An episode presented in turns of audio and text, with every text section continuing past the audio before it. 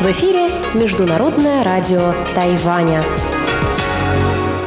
В эфире русская служба Международного радио Тайваня. Здравствуйте, уважаемые друзья! Из нашей студии в Тайбе вас приветствует Мария Ли, и мы начинаем ежедневную программу наших передач. Сегодня в нашей получасовой программе выпуск новостей и рубрики «Панорама культурной жизни» с Анной Бабковой и «Учим китайский». А часовую программу продолжит передача «Нота классики» с Юной Чень и повтор почтового ящика со Светланой Миренковой. Мы начинаем новости вторника, 28 апреля.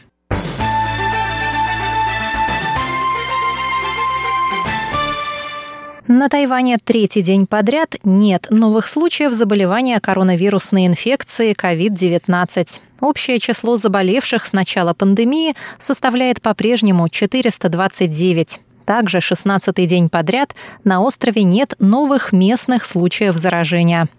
343 пациента заразились за рубежом. 31 пациент стал жертвой кластерного заражения на военном корабле Паньши из флотилии «Дружбы», прибывшей в начале апреля, из Палау. 55 пациентов заразились на острове. Шестеро человек умерли. 307 пациентов уже полностью поправились, оставшиеся лечатся в изолированных больничных палатах. Министр здравоохранения Чен Ши Джун сказал во вторник на ежедневной пресс-конференции, что Тайвань, судя по всему, движется в правильном направлении и может надеяться на позитивный исход.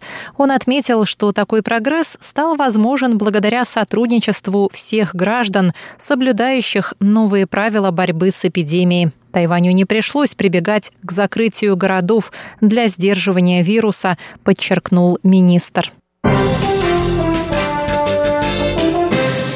Министр здравоохранения и социальных служб США Алекс Эйзер пообещал поддержать заявку Тайваня на вступление во Всемирную организацию здравоохранения.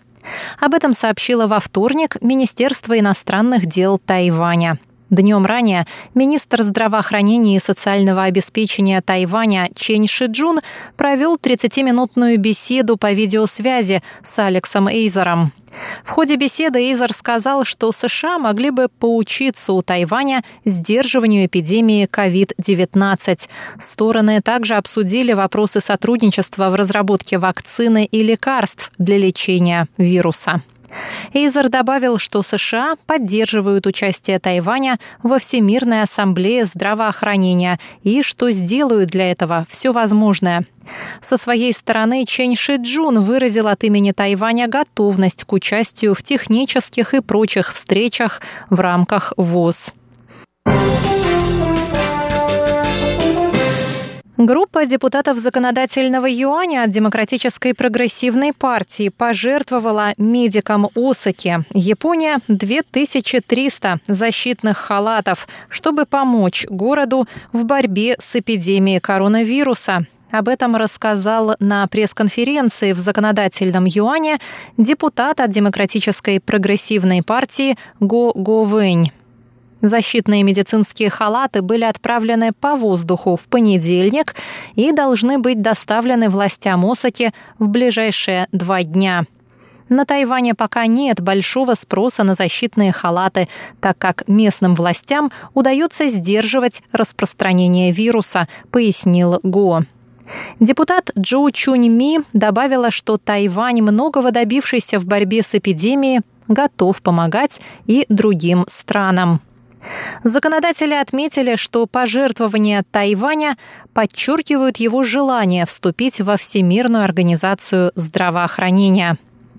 На пресс-конференции присутствовал заместитель главы представительства в Тайбе Ассоциации японско-тайваньских связей Сигихиро Нисиуми. Он поблагодарил законодателей за жест доброй воли, а также от имени правительства Японии выразил благодарность всему тайваньскому народу. Эпидемия коронавирусной инфекции COVID-19 во всем мире приводит к закрытию театров и отмене спектаклей и концертов. На смену живым выступлениям приходят прямые трансляции онлайн, и многим деятелям искусства приходится изучать новые платформы и их возможности. Но не приведет ли уход исполнительского искусства в интернет к полному исчезновению зрителей из театральных и концертных залов? Смогут ли театры выживать в условиях новой реальности? Наконец, способна ли трансляция онлайн в полной мере заменить живое представление? На эти вопросы отвечают тайваньские деятели искусства. Директор театра Гото Лян Джиминь называет себя большим ретроградом. По его мнению, эффект живого восприятия невозможно передать в онлайновой трансляции.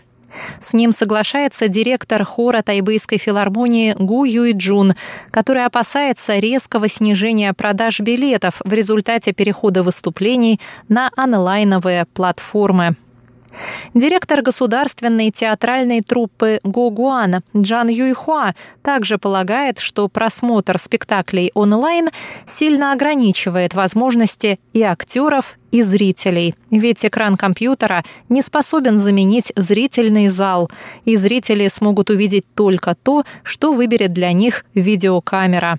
Впрочем, Джан считает, что при подготовке спектаклей в новых условиях следует учитывать различия в восприятии живого просмотра от трансляции на экране и сделать все возможное, чтобы как можно больше зрителей смогли насладиться представлением и на онлайн-платформах.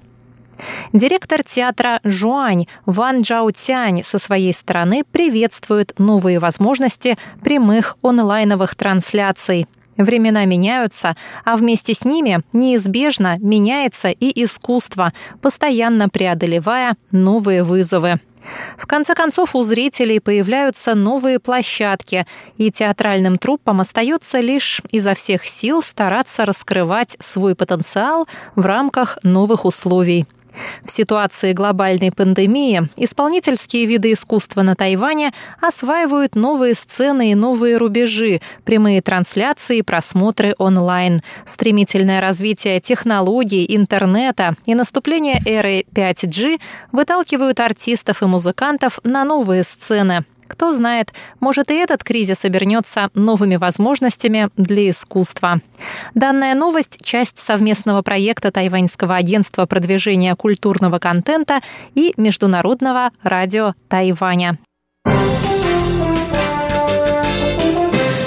Дорогие друзья, выпуск новостей вторника, 28 апреля, для вас подготовила и провела Мария Ли. Далее в нашей программе передача «Панорама культурной жизни» с Анной Бабковой. Приятного прослушивания. Дорогие друзья, сегодняшняя программа «Панорама культурной жизни» – часть совместного проекта Тайваньского агентства продвижения культурного контента и Международного радио Тайваня.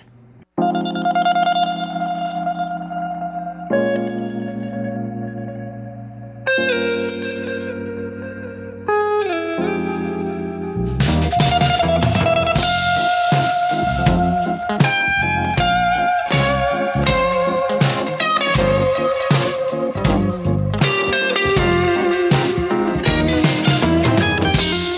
Здравствуйте, дорогие радиослушатели! В эфире Международное радио Тайваня и у микрофона ведущая Анна Бабкова. Вы слушаете мою передачу «Панорама культурной жизни». И сегодня мы с вами послушаем вторую часть интервью с Сергеем Овсяниковым, помощником у руководителя, заведующим отделом культурных связей представительства в Тайбэе Московско-Тайбэйской координационной комиссии по экономическому и культурному сотрудничеству.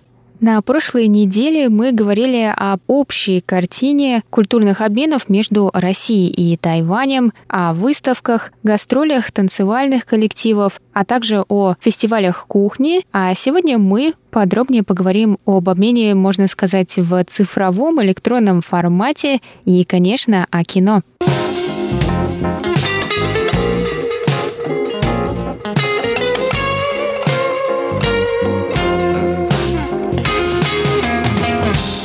Одна из самых важных вещей, которые мы заметили, что э, к России интерес проявляет не только жители Тайваня, но и тайваньский коммерческий сектор, что позволяет проводить и фестивали, и гастроли, и многие другие подобные мероприятия на качественной профессиональной основе и с известной регулярностью.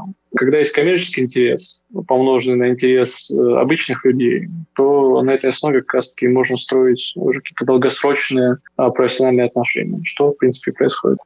Да, действительно, конечно, правда, прямо сейчас сложно в условиях карантина и закрытия границ говорить что-то о будущем этих культурных мероприятий, которые во многом, если не во всем, полагаются на физическое присутствие посетителя или зрителя. Но может уже есть что-то вот в этом цифровом ключе.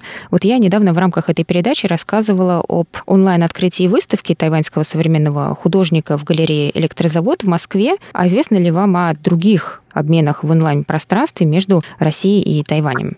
Да, на фоне эпидемии э, онлайн-форматы приобретают особое значение, если, в принципе, они до этого как-то развивались. Теперь они становятся просто в авангарде какого-то культурного обмена. На фоне эпидемии, закрытия границ, заморозки контактов, э, цифровые способы потребления информации становятся все важнее и важнее. Как мы видим, э, многие культурные площадки России, там, музеи, театры, какие-то лектории, они постепенно открывают онлайн-доступ к своим коллекциям, причем абсолютно бесплатно для русских, для представителей других стран. И мы со своей стороны на наших платформах в интернете, в частности на странице в Фейсбуке, стараемся доносить до тайваньцев соответствующую информацию. А самое главное, что мы видим, что к этому есть и интерес. А, к примеру, наш пост о а, онлайн-трансляции балета Большого театра посмотрели более 30 тысяч тайваньцев.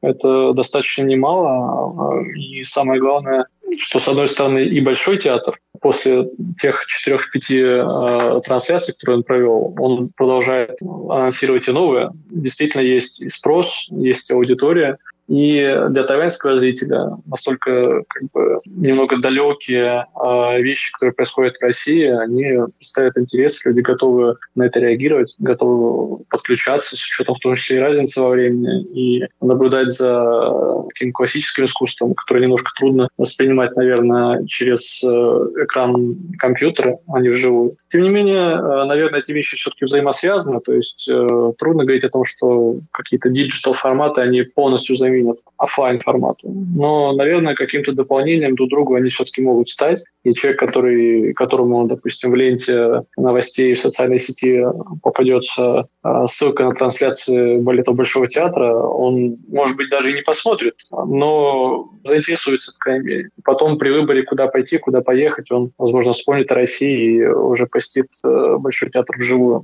Так что, а, наверное, эта сфера, она сейчас будет развиваться. Э, возможно, конечно, не ни Россия, ни Тайвань будет в авангарде развития этих э, онлайн-процессов, но мы будем стараться это мониторить и подключаться. Хотя я думаю, что, конечно, когда ситуация в мире э, станет более-менее нормальной, то очень, наверное, быстро все вернется в офлайн. Но это мое личное мнение которое, кстати, у нас э, многие сотрудники не разделяют. То есть это, опять же, показывает, насколько есть разные мнения по тем абсолютно каким-то новым вещам, которые еще вот развиваются прямо у нас на глазах. Ну да, хорошо, тогда держите нас э, в курсе. Мы всегда тоже смотрим ваши а, объявления о каких-то таких мероприятиях. И вот отдельно сегодня мне как раз хотелось бы поговорить про кино, телевидение. Я вот в последний год заметила, что выросло значительно количество афиш русских фильмов, которые выходят в прокат на Тайване. Можете ли вы поподробнее об этом рассказать?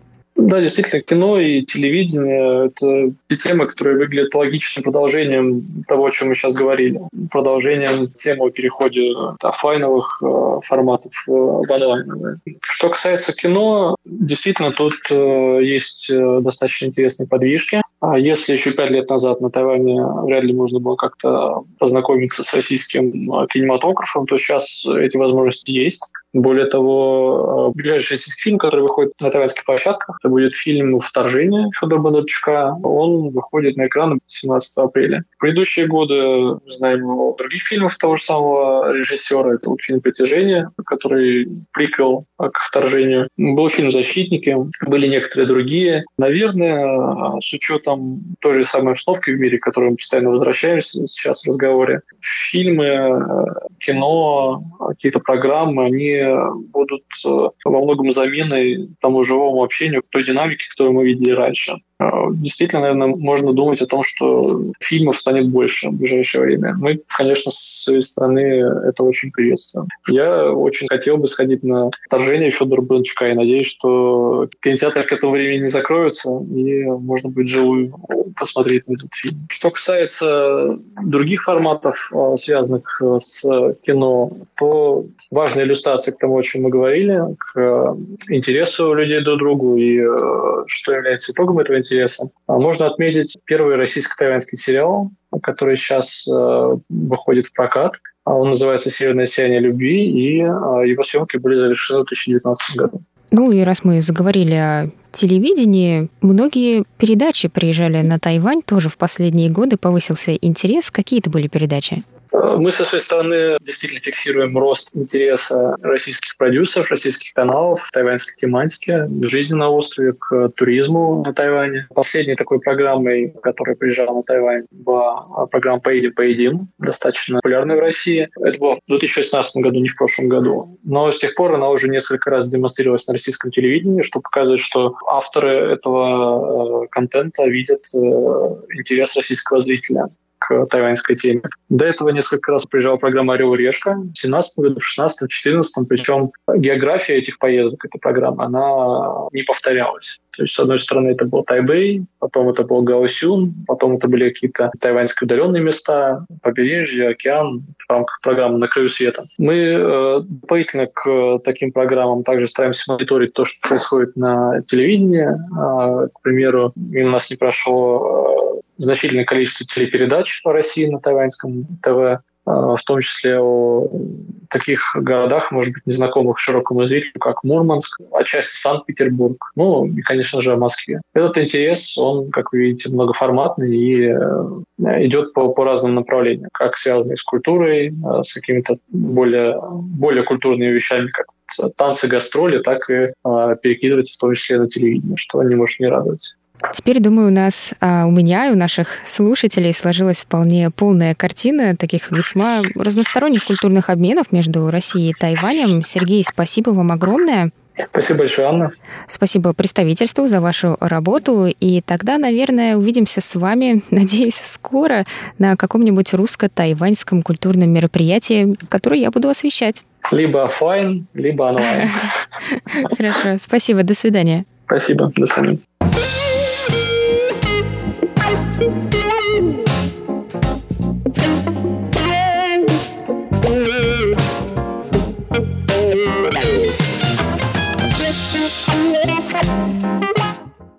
Вы прослушали передачу «Панораму культурной жизни» на волнах МРТ. Для вас ее провела ведущая Анна Бабкова. На этом я с вами буду прощаться. Друзья, я вернусь к вам через неделю с новостями из мира культуры. А на этом все. До новых встреч. Пока-пока.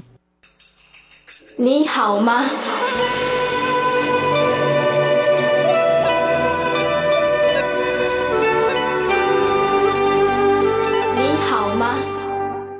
？Здравствуйте, дорогие друзья! 大家好!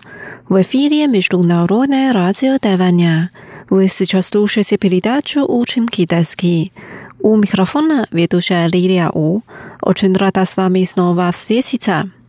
Сегодня мы выучим очень популярную в начале 90-х годов песню. Она называется «Посмотри на лицо луны». 你看，你看。 月亮的脸。Сначала давайте послушаем песню.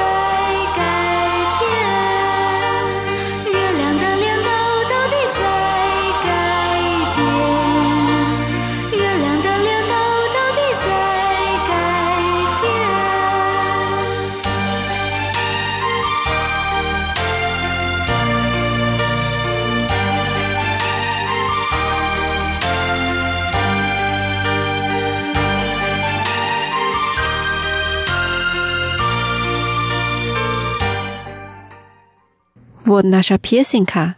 Сегодня мы выучим первую часть песни. Сначала мы прочитаем текст.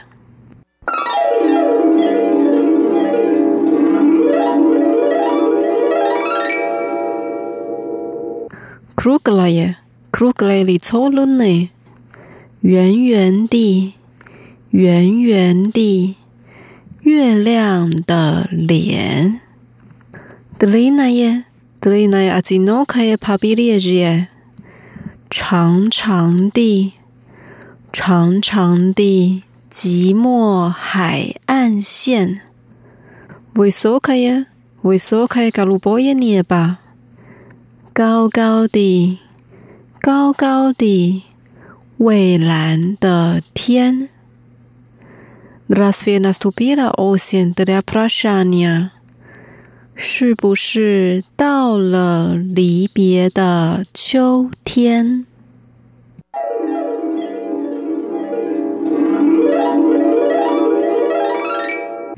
Теперь давайте разучим один фразы слова. Первая фраза.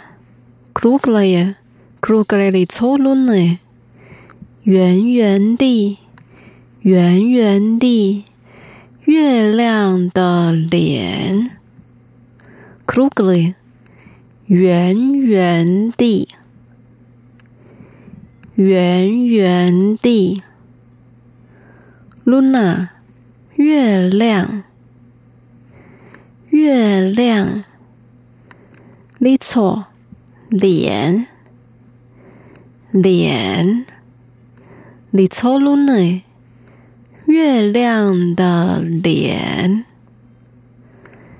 月亮的脸，圆圆的，圆圆的，月亮的脸。Вторая фраза. Длинная. длинное одинокое побережье，长长的， 长长的寂寞海岸线。длинный，长长的，长长的，одинокий，寂寞，寂寞，побережье。海岸线， 海岸线，长长的，长长的寂寞海岸线。Дальше высокое, высокое голубое небо，高高的，高高的。蔚蓝的天，Высокий， 高高的，高高的，girl boy，蔚蓝的，蔚蓝的，捏把，天，天，高高的，高高的，蔚蓝的天。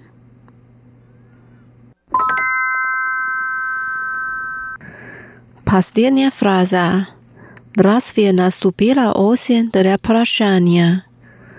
是不是到了离别的秋天？Разве 是不是？是不是？Наступил 到了，到了，прощание， 离别的。离别的。Ocean 秋天。秋天。是不是到了离别的秋天？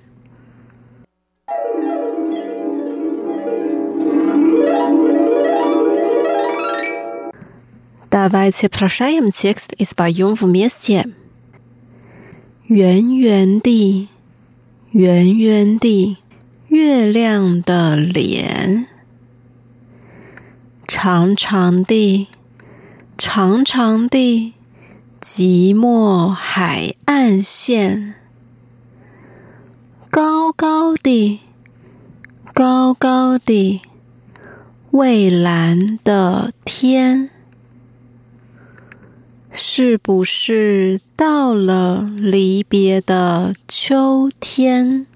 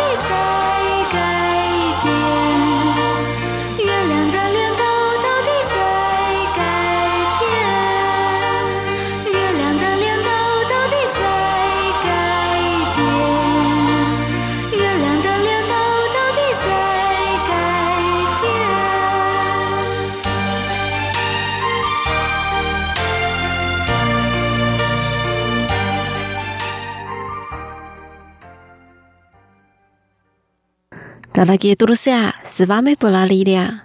Сегодня мы выучили первую часть песни «Посмотри на лицо луны».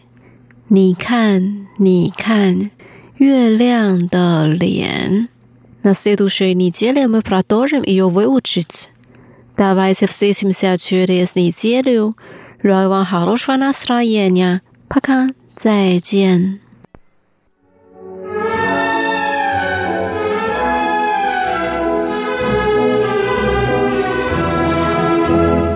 Здравствуйте, дорогие слушатели! В эфире «Нота классики» у микрофона Юна Чен.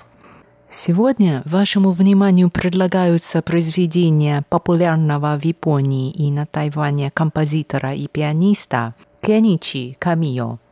Произведения этого японского музыканта отличаются, по мнению многих, легкостью для восприятия и теплотой – что, по-моему, особенно хорошо в это тяжелое время пандемии.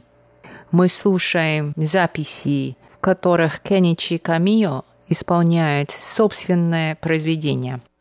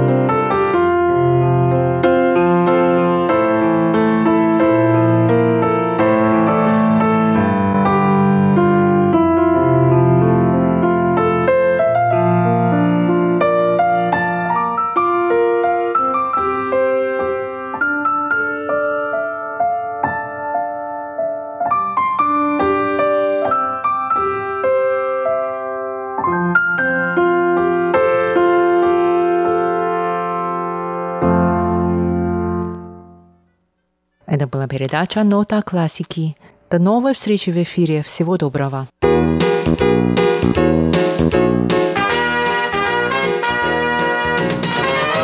Здравствуйте, дорогие слушатели! В эфире почтовый ящик МРТ, и с вами его ведущая Светлана Меренкова. На этой неделе письма и рапорты нам написали Виктор Варзин, Никита Пугачев, Владимир Рожков, Алексей Веселков, Анатолий Клепов, Александр Макухин, Игорь Макров, Николай Егорович Ларин, Игорь Данилевич, Андрей Паппи, Дмитрий Елагин, Александр Пруцков и Виктор Варзин – А далее обзор рапортов. Напоминаю, что нас можно слушать на двух частотах. На частоте 5900 кГц можно слушать получасовую программу с 17 до 17.30 часов по UTC, а на частоте 9490 кГц можно слушать часовую передачу с 11 до 12 часов по UTC.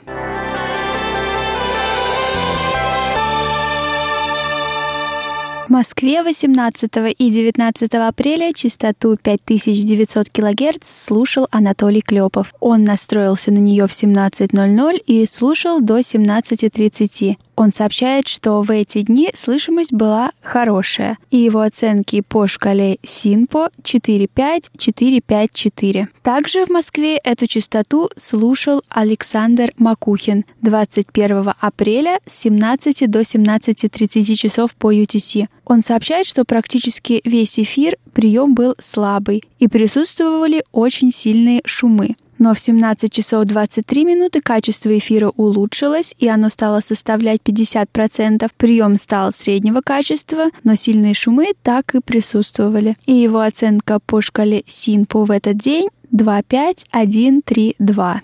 Николай Егорович Ларин из Подмосковья слушал эту частоту с 13 по 19 апреля. Он пишет, что прием в эти дни был стабильно хорошим. Имели место незначительные атмосферные помехи и слабые замирания в городе Десногорск Смоленской области 11 и 12 апреля эту частоту слушал Игорь Макров. Он сообщает, что в эти дни прием был отличный, и по шкале СИНПО его оценки все пятерки. Андрей Папи из города Томск слушал эту частоту 21 апреля с 17 до 17.30. Он пишет, что прием в этот день был среднего качества, и его оценки по шкале СИНПО 3-4-3-4-3. Дмитрий Елагин из Саратова настроился на частоту 5900 кГц 21 апреля в 17 часов по UTC. Он пишет, что сигнал был хороший, шум и замирание сигнала умеренные, однако фоном с болгарского передатчика шел сильный шум. Его оценки по шкале СИНПО в этот день 4-5-4-4-4. Александр Пруцков из города Рязань слушал частоту 5900 кГц 17, 18 и 19 апреля. Он сообщает, что в эти дни прием был среднего качества. И во все дни по шкале СИНПО он поставил 3-5-5-4-3. Виктор Варзин из города Коммунар Ленинградской области слушал эту частоту 17, 19 и 20 апреля. Он пишет, что 17 апреля сила сигнала была средняя, присутствовали умеренные шумы и небольшие замирания. Общая оценка приема удовлетворительная, речь распознаваема. Таким образом, 17 апреля по шкале Синпо он поставил 3-5-3-4-3, 19 апреля 4-5-3-3-3, а 20 апреля 4-5-4-3-4. В городе Сбарж Тернопольской области на Украине частоту 5900 кГц слушал Игорь Данилевич. 19 апреля в 17.00 он настроился на нее и слушал до 17.30 часов по UTC. Он сообщает, что в этот день слышимость была хорошая, сигнал был сильный, и его оценки по шкале СИНПО 5-5-5-4-4.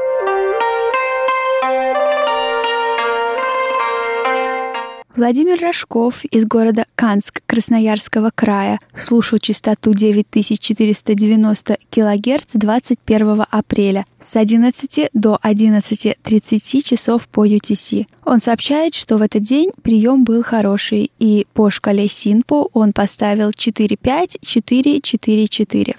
Алексей Веселков из города Бердск слушал частоту 9490 кГц 18 апреля с 11 до 12 часов по UTC. Он сообщает, что в этот день слышимость была плохая, и его оценки по шкале Синпо 24422. Ну а далее рубрика «Письма этой недели». Наш слушатель Виктор Варзин пишет – в своем последнем сообщении я как в воду глядел. Написал тогда «пока здоров». На следующий день лег с отравлением и температурой 38,6. Вначале я подумал, что наконец-то стал первым коммунаровцем, заболевшим коронавирусом. Позвонил 112. Обращение зарегистрировали и перевели на 103. Женщина поспрашивала симптомы. «Ой, ничего страшного, это отравление и температура у вас сейчас 37,9. Так как у вас по симптомам не вирус, то скорую мы вам не можем отправить. У нас все равно две машины на район. А даже если она приедет, то мы все равно не знаем, куда вас вести. Я вообще не просил меня куда-то увозить. Мне нужен был просто укол, который избавит меня от повышенной температуры. Так или иначе, женщина рекомендовала мне звонить от 38,5, а еще лучше 39,5. И тут вспоминается рассказ президента и министра о том, что в этой стране все модернизировано и так далее. Также мы получили письмо от Никиты Пугачева. Он пишет, в это непростое время рад, что ваши передачи, как всегда, радуют слушателей. Сейчас в сети появляются различные мысли о жизни после пандемии. Анализируя различные мнения относительно последствий актуальной ситуации в мире, можно свести их к двум основным тенденциям – трансформация больших городов и продвижение онлайн-образования. Всеобщий исход в сельскую местность в краткосрочной перспективе сложно представить из-за относительно высокой стоимости трудовой мобильности и существенной разницы между сельскими и городскими стилями жизни. Легче всего будет вернуться тем людям, которых сравнительно недавно затронул процесс урбанизации. Упрощение жизненных процессов посредством рурализации и автоматизации может привести к оскуднению существующей цивилизации. Дистанционное обучение имеет целый ряд преимуществ, например, лучшее усвоение материала по сравнению с традиционными лекциями. Дорогие слушатели, у меня на этой неделе все. С вами была Светлана Миренкова. До встречи на следующей неделе.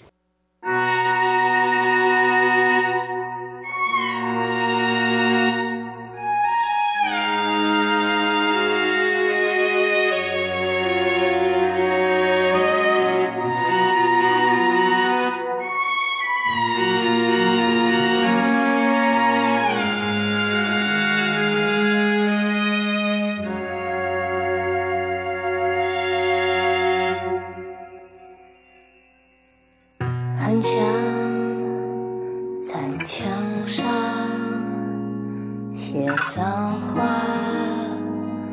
来敷衍你，不然就像脸上走一圈，